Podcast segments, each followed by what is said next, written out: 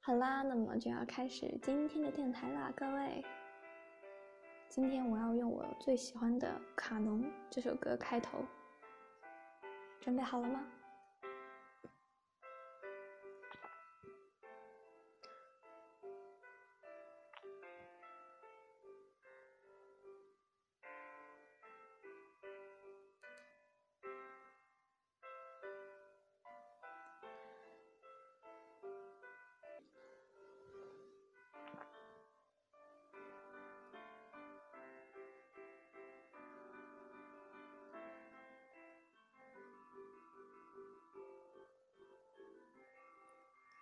小王子，就这样，我逐渐懂得了你那忧郁的生活。过去相当长的时间里，你唯一的乐趣就是观赏那夕阳西下的温柔晚景。这个新的细节，是我在第四天早晨知道的。你当时对我说：“我喜欢看日落，我们去看日落吧。”可是得等着，等什么？等太阳落山。开始，你显得很惊奇的样子，随后你笑自己的糊涂。你对我说：“我总以为是在我的星球上呢。”确实，大家都知道，在美国的正午时分，法国正夕阳西下。只要在一分钟内赶到法国，就可以看到日落。可惜，法国是那么的遥远。而在你那样的小行星上，你只要把你的椅子挪动几步就行了，这样你便可以随时看到你想看的夕阳余晖。一天，我看见过四十三次日落。过了一会儿，你又说：“你知道，当人们感到非常苦闷时，总是喜欢日落的。”一天四十三次，你怎么会这么苦闷？小王子没有回答。第五天，还是羊的事，把小王子的生活秘密向我揭开了，好像慢慢的思索了很长时间以后，得出了什么结果一样。他突然没头没脑的问我：“羊要是吃小灌木，它也要吃花吗？它碰到什么吃什么？连有刺的花也吃吗？”有刺的也吃，那么刺有什么用呢？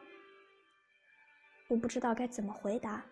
那会儿我正忙着要从发动机上卸下一颗拧得太紧的螺丝，我发现机器故障似乎很严重，饮水也快完了，担心可能发生最坏的情况，心里很着急。那么刺有什么用呢？小王子一旦提出了问题，从来不会放过。这个该死的螺丝使我很恼火，于是我就随便回答他一句：“刺嘛，什么用都没有，这纯纯粹是花的不怀好意。”哦，可是他沉默了一会儿之后，怀着不满的心情冲我说：“我不信，花是弱小的、淳朴的，它们总是设法保护自己，以为有了刺就可以显出自己的厉害。”我默不作声。我当时想的，如果这个螺丝再和我作对，我就一锤子敲掉它。小王子又来打搅我的思绪了。你却认为花？算了吧，算了吧，我什么也不认为，我是随便回答你的。我可有正经事要做。他惊讶地看着我，正经事？他瞅着我手拿着锤子，手指沾满了油污，浮在一个他看起来丑不可言的肌腱上。你说话就和那些大人一样，这话使我有点羞愧。可是他又尖刻无情地说道：“你什么都分不清，你把什么都混在一起。”他着实恼火，他摇动着脑袋，金黄色的头发随风颤动着。我到过一个星球，上面住着一个红脸先生，他从来没闻过一朵花，他从来没有看过一颗星星。他什么人也没有喜欢过，除了加减运算以外，他什么也没有做过。他整天同你一样老实说：“我有正经事，我是个严肃的人。”这使他傲气十足。他哪里是人啊？他是个蘑菇。是个什么？是个蘑菇。小王子当时气得脸色发白。千万年以来，花都在制造着刺；几百万年以来，绵羊仍然来吃花。要搞清楚为什么花费那么大劲儿给自己制造没有什么用的刺，这难道不是正经事？难道羊和花之间的战争不重要？这难道不比那个大胖子红脸先生的账目更重要？如果我认识一朵人世间唯一的花，只有我的星球上有它，别的地方都不存在。而一只小羊糊里糊涂就把它一下子毁掉了，这难道不重要？他气愤，然后又接着说道：“如果有人爱上了在这亿万颗星星中独一无二的这朵花，当他看着这些星星的时候，这就足以使他感到幸福。他可以自言自语地说：‘我的那朵花就在其中的一颗星星上。’但是如果羊吃掉了这朵花，对他来说，好像所有的星星一下子全都熄灭了一样，这难道也不重要吗？他无法再说下去了，突然泣不成声。夜幕已经降临，我放下手中的工具，我把锤子、螺钉、饥渴、死亡全都抛在脑后。在一颗星球上，在一颗行星上，在我的行星上。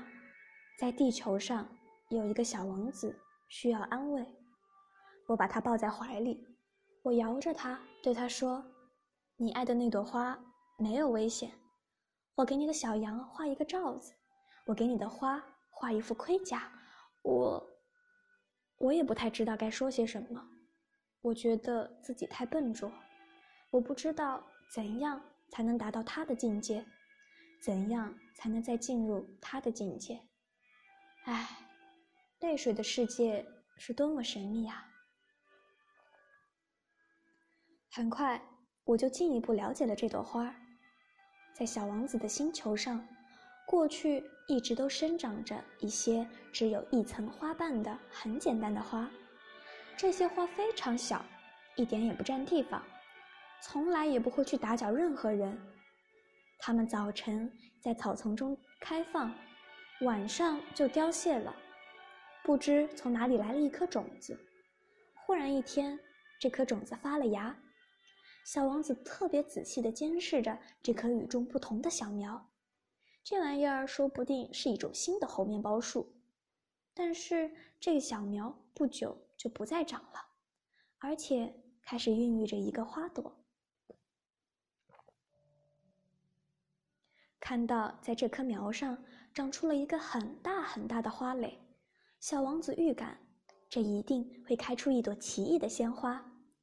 然而，这朵花藏在他那绿茵茵的房间中，用了很长的时间来打扮自己。他精心选择着它将来的颜色，慢慢腾腾地装扮着，一片一片地搭配着它的花瓣。他不愿像虞美人那样，一出世就满脸皱纹。他要让自己带着光鲜夺目的丽姿来到世间。是的，他非常爱俏的。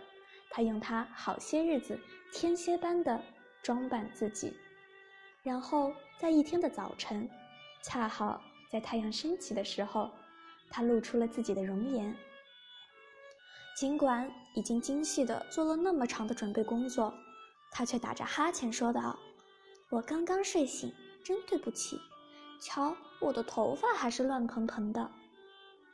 小王子这时再也控制不住自己的爱慕心情。你是多么美丽啊！花儿悠然自得地说：“是吧？我是与太阳同时出生的。”小王子看出了这花儿不太谦虚，可是它确实丽姿动人。花随后又说道：“现在该是吃早点的时候了吧？”请你也想着给我准备一点。小王子有些不好意思，于是就拿着喷壶打来了一壶清清的凉水，浇灌着花。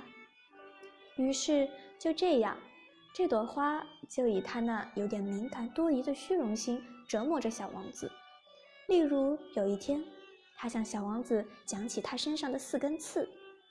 老虎，让它张着爪子来吧。”小王子顶了他一句：“在我这个星球上没有老虎，而且老虎是不会吃草的。”花儿轻声地说道：“我并不是草，真对不起。我并不怕什么老虎，可我讨厌穿堂风。你有没有屏风？”小王子思索着：“讨厌穿堂风，这对一株植物来说真不走运。这朵花真不大好伺候。晚上你得把我保护好，你这地方太冷，在这里住的不好。”我原来住的那个地方，但他没有说下去。他来的时候是粒种子，他哪里见过什么别的世界？他为自己编造了谎话而感到不好意思，便咳嗽了两三声，好使小王子觉得也有过错。屏风呢？我这就去拿。可你刚才说的是……于是花放开嗓门咳嗽了几声。依然要使小王子后悔自己的过失。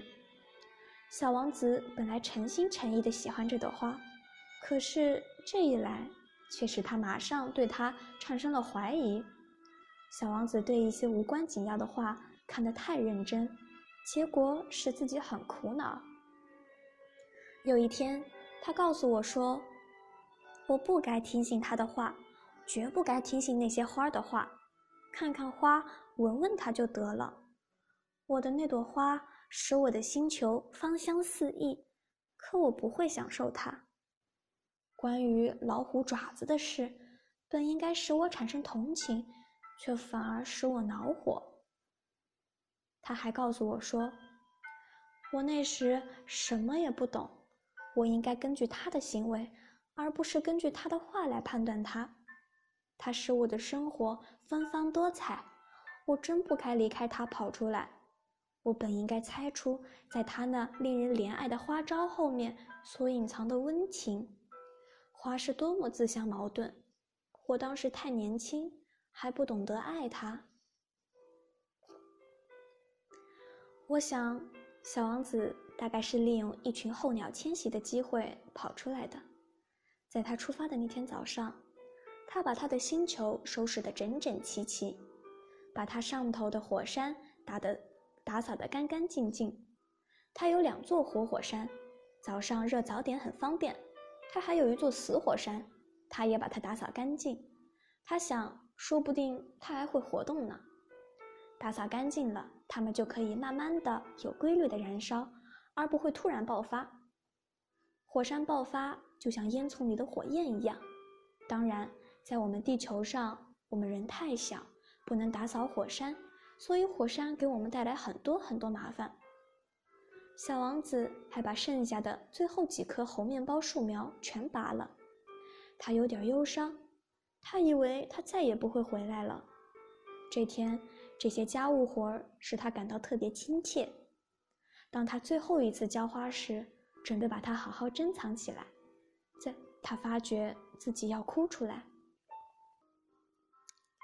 再见了。他对花儿说道。可是花没有回答他。再见了，他又说了一遍。花儿咳嗽了一阵，但并不是由于感冒。他终于对他说道：“过去我真傻，请你原谅我，希望你能幸福。”花儿对他毫不责怪，他感到很惊讶。他举着罩子，不知所措地矗立在那里。他不明白他为什么会这样温柔恬静。的确，我爱你，花儿对他说道。但由于我的过错，你一点儿也没有理会，这丝毫不重要。不过，你也和我一样蠢。希望你今后能幸福。把罩子放在一边吧，我用不着它了。要是风来了怎么办？我的感冒并不那么重。夜晚的凉风对我倒有好处，我是一朵花。要是有虫子、野兽呢？我要是想认识蝴蝶，经不起两三只尺货是不行的。据说这是很美的，不然还有谁来看我呢？你就要到远处去了，至于说大动物，我并不怕，我有爪子。”于是他天真的显露出他那四根刺，随后又说道：“别这么磨蹭了，真烦人。你既然决定离开这儿，那么快走吧。”他是怕小王子看见他在哭，它是一朵非常骄傲的花。在附近的宇宙中，还有三二五、三二六、三二七、三二八、三二九、三三零等几颗小行星，他就开始访问这几颗星球，想在那里找点事干，并且学习学习。第一颗星球上住着一位国王。国王穿着用紫红色和白底黑花的毛皮做成的大礼服，坐在一个很简单却又十分威严的宝座上。当他看见小王子时，喊了起来：“啊，来了一个臣民！”小王子思量着，他从来也没有见过我，怎么会认识我呢？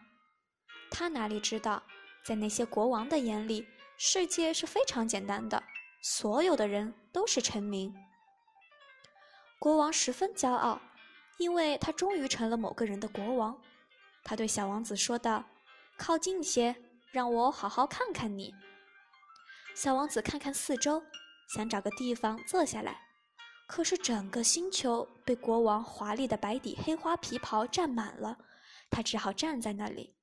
但是因为疲倦了，他打起哈欠来。国王对他说。在一个国王面前打哈欠是违反礼节的，我不准你打哈欠。”小王子羞愧地说道，“我实在忍不住，我长途跋涉来到这里，还没有睡觉呢。”国王说：“那好吧，我命令你打哈欠。好些年来，我没有看见过任何人打哈欠，对我来说，打哈欠倒是个新奇的事。来吧，再打个哈欠，这是命令。”这倒叫我有点紧张。我打不出哈欠来了，小王子红着脸说：“嗯嗯。”国王回答道：“那么我命令你，我命令你，忽而打哈欠，忽而……”他嘟嘟嚷嚷，看样子很恼火，因为国王所要求的主要是保持他的威严受到尊敬，他不能容忍不听他的命令。他是一位绝对的君主，可是他却很善良。他下的命令都是有理智的。他常常说：“如果我叫一位将军变成一只海鸟，而这位将军不服从我的命令，那么这就是不是将军的过错，而是我的过错。”小王子腼腆地试问道：“我可以坐下吗？”“我命令你坐下。”国王一边回答，一边庄重地把他那白底黑花皮袍大襟挪动了一下。可是小王子感到很奇怪，这么小的行星，国王他对什么进行统治呢？他对国王说：“陛下，请原谅，我想问您。”国王急忙抢着说道：“我命令你问我，陛下，你统治什么呢？”国王非常简单明了地说：“我统治一切，一切。”国王轻轻地用手指着他的行星和其他的行星。以及所有的星星，小王子说：“统治这一切，统治这一切。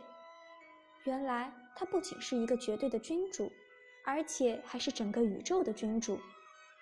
那么，星星都服从您吗？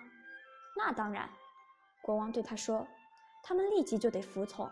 我是不允许无纪律的。”这样的权利使小王子惊叹不已。如果掌握了这样的权利，那么他一天就不只是看到四十三次日落，还可以看到七十二次，甚至一百次，或是两百次日落，也不需要去挪动椅子了。由于他想起了他那被遗弃的小星球，心里有些难过。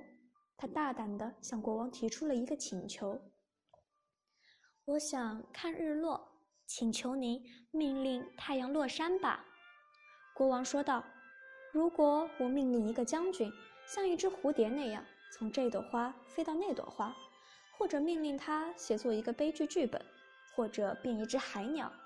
而如果这位将军接到命令不执行的话，那么是他不对还是我不对呢？那当然是您的不对。”小王子肯定的回答：“一点儿也不错。”国王接着说：“向每个人提出的要求，应该是他们所能做到的。权威首先应该要建立在理性的基础上。如果命令你的老百姓去投海，他们非起来革命不可。我的命令是合理的，所以我有权要别人服从。那么，我提出的日落呢？”小王子一旦提出一个问题，他是不会忘记这个问题的。日落嘛，你会看到的。我一定要太阳落山。不过，按照我的统治科学，我得等到条件成熟的时候。小王子问道：“这要等到什么时候呢？”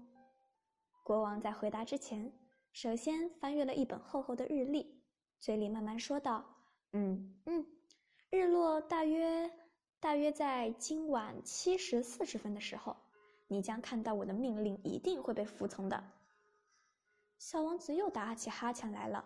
他遗憾没有看到日落，他有点厌烦了。他对国王说：“我没有必要再待在这儿了，我要走了。”这位因为刚刚有了一个臣民而十分骄傲自得的国王说道：“别走，别走！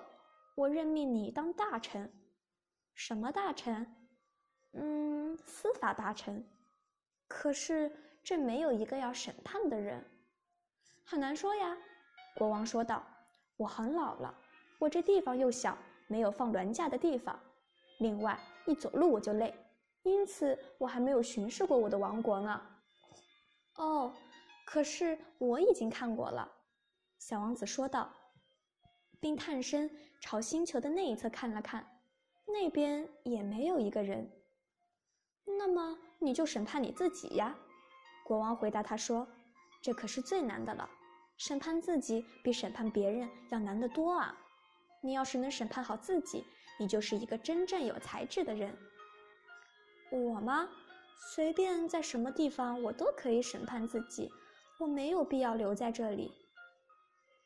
国王又说：“嗯，我想在我的星球上有一只老耗子，夜里我听见它的声音，你可以审判它，不时地判处它的死刑。”因此，它的生命取决于你的判决。